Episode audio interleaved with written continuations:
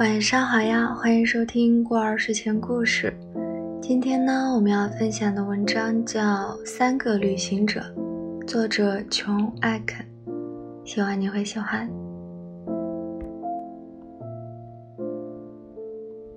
从前，就在一片大沙漠中间，有一个很小很小的火车站。车站四周是一眼望不到边的荒沙，沙漠那边是草原，草原那边是溪谷和山脉。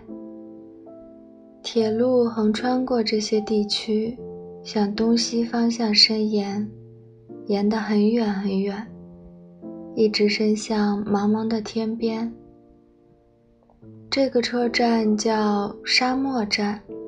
站上只有一所房子，里面住了三个人：信号员史密斯先生、搬运工琼斯先生和检票员布朗先生。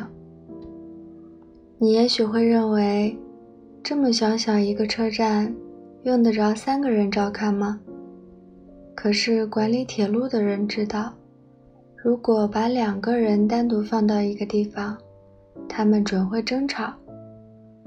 而把三个人放在一个地方，只要其中的两个人在一起，准会说第三个人的坏话，这样他们都会很快活的。这三个人是够快活的，他们没有妻子抱怨沙漠上的飞沙，也没有孩子缠着他们讲故事，或是骑在他们肩上。可他们也不是完全快活。这是为什么呢？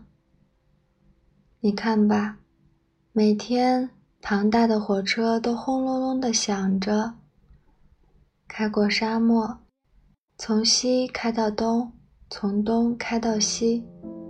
开进车站的时候是越来越大，离去的时候是越来越小。可是从来也不停，没有一个人愿意在沙漠下车。唉，要是我能使用一次我的信号灯，哪怕只用一会儿也好呀。”史密斯先生悲伤地说。“我每天给拉杆上油，把灯擦得雪亮，可是十五年来，我没有机会拉一次拉杆，发信号叫火车停下来。这叫一个男子汉心都碎了，伤心。”唉，要是我能捡一次车票，哪怕只捡一次也好啊。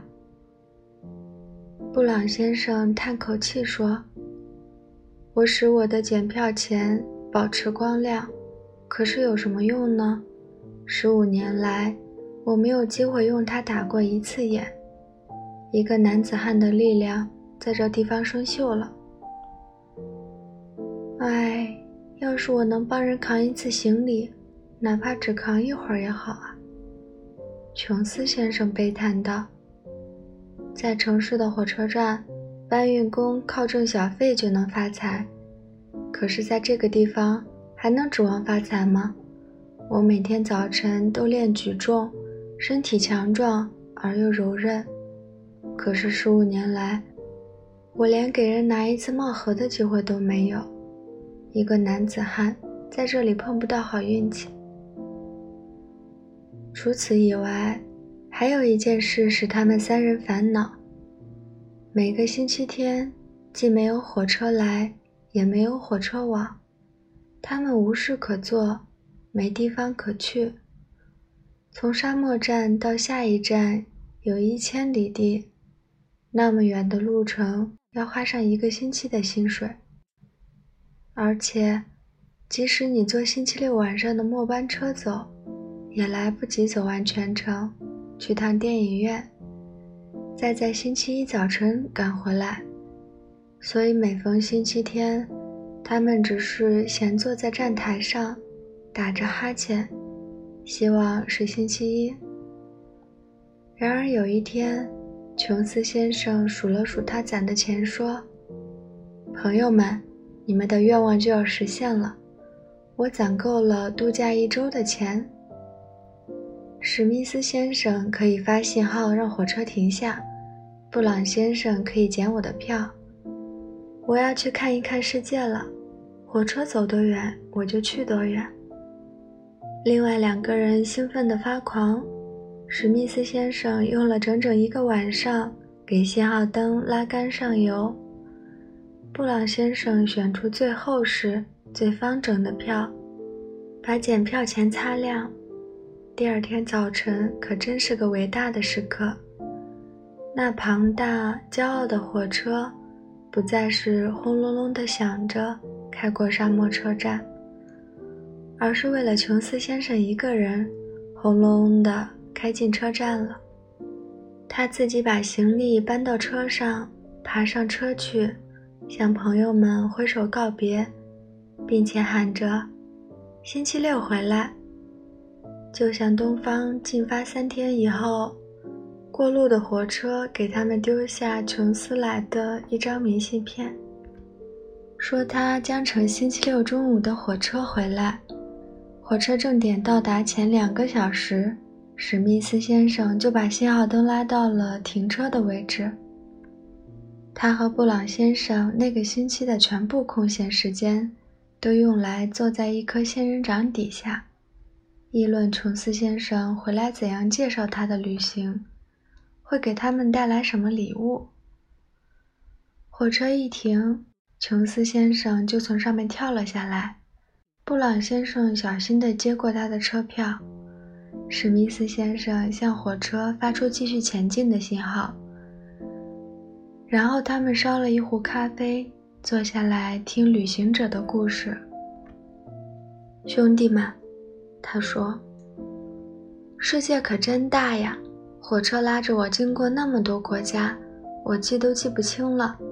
末了，在一个比沙漠还大的城市停车了。哎呀呀，光那个车站就有一个城市那么大。车站里还有商店，有戏院，有旅馆。”还有饭店，甚至还有一个马戏团呢，就在车站里边儿，所以我才懒得进城去呢，就在车站里面待着。我跟你们说，我过得可痛快呢。这是我给你们带来的礼物。他小心翼翼地取出他带来的礼物，送给史密斯先生一个形状像摩天大楼的镇纸器，送给布朗先生一个盒子。盒盖上画着雄伟壮丽的火车站，他俩都很高兴。第二个星期，史密斯先生数数他的钱，说：“兄弟们，你们又交好运了。我已经攒够了度假的钱，将要乘坐向西开的火车了。他走多远，我就去多远。但是谁来照管信号灯呢？”琼斯先生提出反对意见，布朗先生来管，我已经教了他一个星期了。布朗先生又给史密斯先生选出了一张最好的车票，然后赶紧跑到信号灯那儿去。琼斯先生替史密斯先生把箱子拿上火车。史密斯先生给了他一笔可观的小费。史密斯先生爬上火车离去了。下一个星期六，他回来了，眼睛亮得像星星。火车刚一离站，他们就烧了一壶咖啡，坐下来听他的故事。我的天哪，史密斯先生说：“世界比我想象的还要大。我们经过那么多国家，有一半都不记得了。可是……”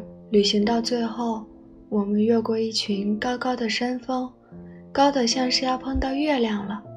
山上有叶子像针一样的松树，雪就像洒下的盐，所以火车向山下冲去。我简直以为制动器坏了，我们全得掉进悬崖了。